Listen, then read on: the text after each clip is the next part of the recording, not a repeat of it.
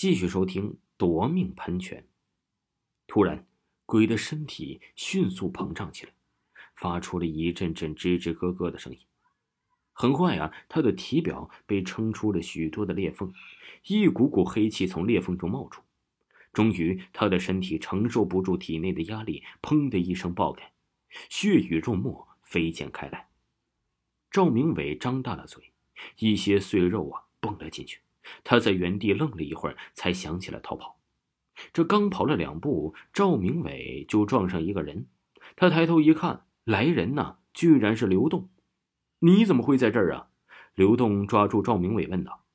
赵明伟害怕刘栋知道自己做实验的事儿，就支支吾吾的说：“我喝多了，走错了路。”然后他甩开刘栋就跑了。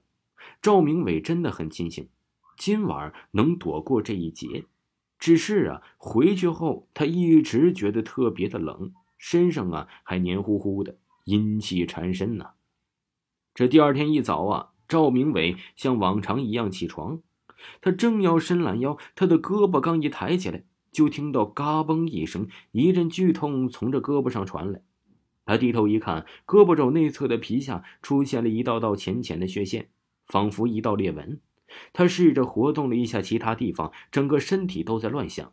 他仿佛变成了一个被锈蚀的铁人，只要稍稍用力，全身都会散架。而且经过一夜，他身上那种又冷又黏的感觉不仅没有消失，反而更严重了。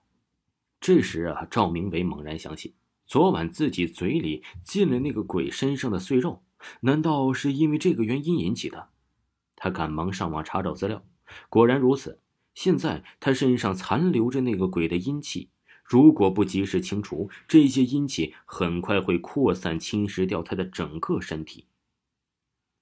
赵明伟按照网上介绍的除阴气的方法，找来柳条，蘸着经过阳光暴晒的河水，在自己胸前试探的扫了起来。这胸口经过柳条一扫，一股暖流在那胸口的皮肤上渐渐散开，逼退了胸口的寒气。见状，赵明伟心中啊一阵窃喜，自己终于有救了。他赶紧用柳条往其他的地方扫去，这股暖流渐渐浸润了他全身的皮肤。但是没等他高兴太久，这股暖流啊就变得灼热起来，如同一团火焰在他体内流窜了起来。同时啊，一股刺骨的寒气在他胸口汇聚起来，对抗着那股暖流。他掀开衣服一看。几个惨白扭曲的鬼脸出现在他的胸口上，那些鬼脸在他胸口盘踞了一会儿，就在他身上乱窜了起来。不久，那股热气就被这些鬼呀给消耗殆尽了。看着身上乱窜的鬼脸，赵明伟是惊恐极了。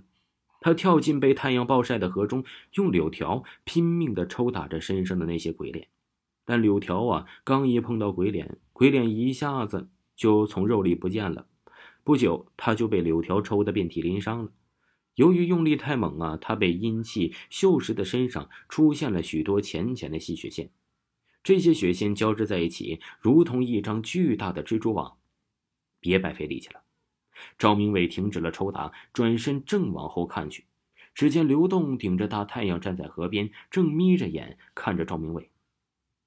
你是对那种可乐喷泉进行实验了吧？刘栋说话时也是死死的盯着这赵明伟。什么喷泉？我不知道啊！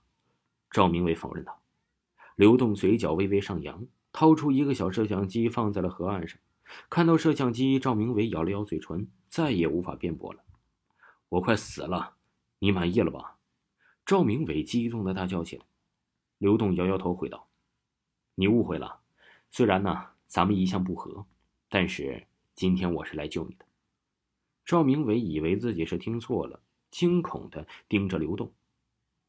刘栋叹了口气，告诉赵明伟：“我死去的女友丽丽现在正在附身你身上，如果你死了，她也会魂飞魄散。我得把她从你身上弄出来。”赵明伟啊，还是不肯相信，这警觉的问：“那喷泉是怎么回事啊？”刘栋知道后，再也没办法隐瞒了。只是把实情告诉了赵明伟。其实啊，那喷泉并非什么见鬼游戏，而是一种给鬼治病的方法。现在鬼魂太多，但是投胎名额有限，就出现了许多无法投胎的孤魂野鬼。这些鬼啊，因为整日无所事事，过于无聊，就生了一种奇怪的病。但是这种病啊，会让鬼渐渐的变得暴躁疯狂，导致体内呀阴气过剩，最终鬼会被体内迅速膨胀的阴气撑得魂飞魄散。很不幸，丽丽死后啊，也得到了这种病。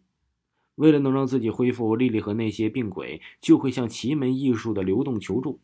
经过一番研究。流动研制出了这奇怪的喷泉，希望借助喷泉喷发时的压力，将鬼体内过剩的阴气挤压出来，并将药物压入人鬼的魂魄内，遏制住他们疯长的阴气。不过，这种喷泉呢，流动还没有完全的遏制成功，因为喷泉的压力还是不够大。听众朋友，继续为您播讲夺命喷泉，下集更加精彩。